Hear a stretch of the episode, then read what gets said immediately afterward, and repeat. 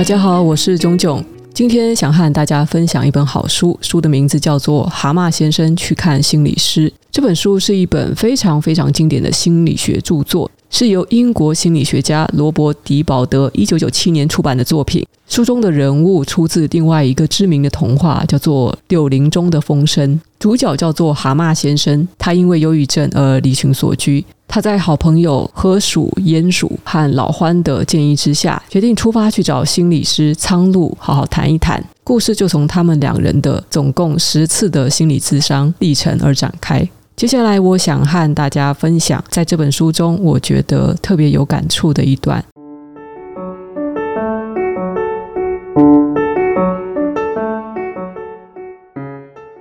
在这一段，蛤蟆对苍鹭说的一些话感到生气，而苍鹭对他解释说：“蛤蟆，自伤的过程中所引发的一些观念，可能乍听之下会觉得愚蠢、不合逻辑，甚至让人害怕。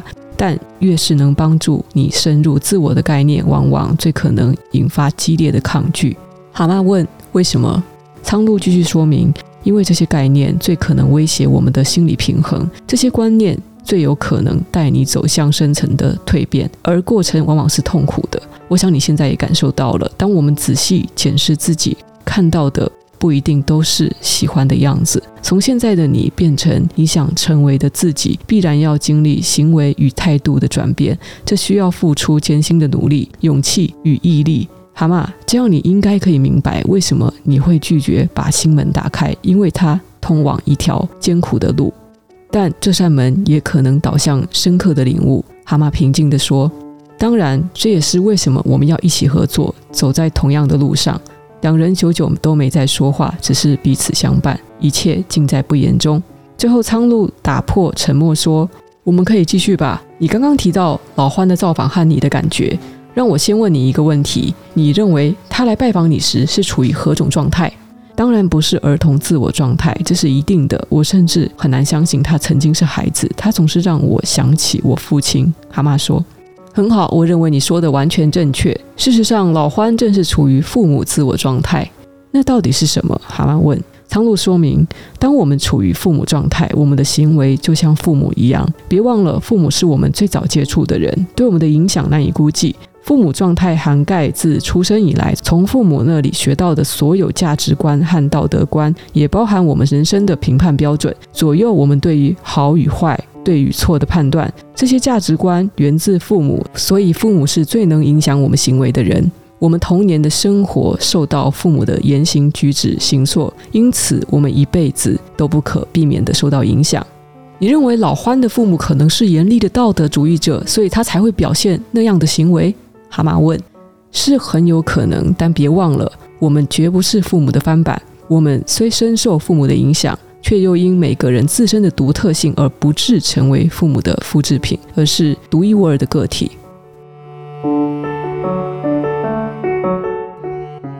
我对这一段特别有感触，因为我想起了，如果我们有不愉快的童年经验，如果我们跟父母有过糟糕的回忆，在我们长大之后。我们很有可能在遇到与父母相似的那个人，顿时我们的心理状态可能会回到童年时，可能变得弱小、无助、龟缩。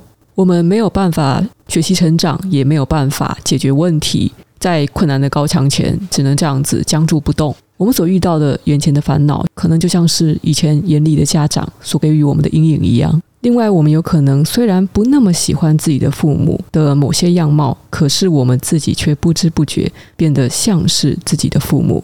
那明明是我们不想要成为的样子。然而，在我们做那件事情、说那些话之前，我们是没有办法意识到的。就像苍鹭说的，我们要仔细检视自己，然后才会看到我们的样子不一定是自己喜欢的样子。智商的过程会让我们身上也许自己不那么喜欢的部分暴露出来，因为我们正在一步一步的了解自己，深入自己。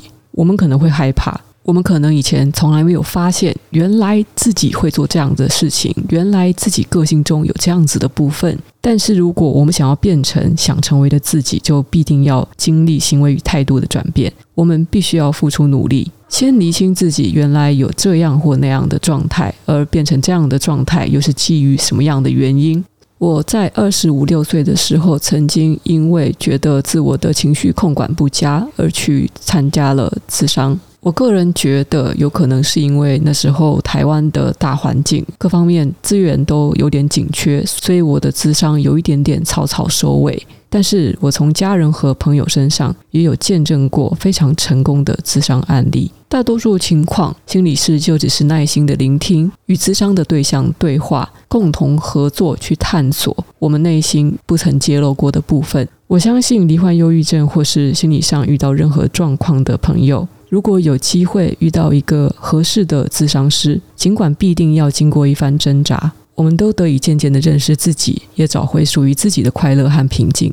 蛤蟆先生去看心理师这本书读起来很轻松，里面的角色都十分生动而且立体，而且因为是童话改编，总给人一种很可爱、很亲切的感觉。不只适合大人读，也很适合读给小朋友听。毕竟，无论是处在生命中的任何阶段，认识自己都是非常非常重要的课题。读完这本书，我最有印象的部分是苍鹭总是不带情绪、很理性客观的回应蛤蟆，而蛤蟆有时候会被他激怒的样子。但在经过一番思考或是休息之后，蛤蟆再回到苍鹭的面前，自己的心路好像又成长了一些。我的第一个感受是，认识自己原来有时候可能是有点可怕的事情。但是遭遇失败不就是这样吗？不真正的遇到了，我们怎么会知道原来自己在某方面会有这样子的不足？就像是我们每个人在经历挫折，都希望能够因此升华和蜕变的过程一样。发现我原来很懦弱，那就试着变得坚强起来。在哪个地方跌倒了，我们都可以试着在原地站起来。希望这本写得十分浅白可爱。主题却是非常深刻的书，能够带领每位读者更加贴近自己的心。最后，希望你记得，你不一定要非得是生病了才需要找人聊聊。虽然我们每个人都可能成为蛤蟆先生，本来高高兴兴的过日子，突然有一天陷入忧郁。我们也有可能不是蛤蟆先生。有时候却被莫可名状的情绪给绊住了。在这种时候，希望阅读这本书能够触及你的情感或是回忆，让你有机会好好的拥抱自己。祝福你最后能够像蛤蟆先生一样，跟他的朋友们又笑又唱，兴高采烈，满脑子想着未来的计划，并且不自觉地哼起已经忘了很多年的曲调，还记得那首歌词，愉快地轻声唱起来。分享给你们这本好书。蛤蟆先生去看心理师，希望你们会喜欢。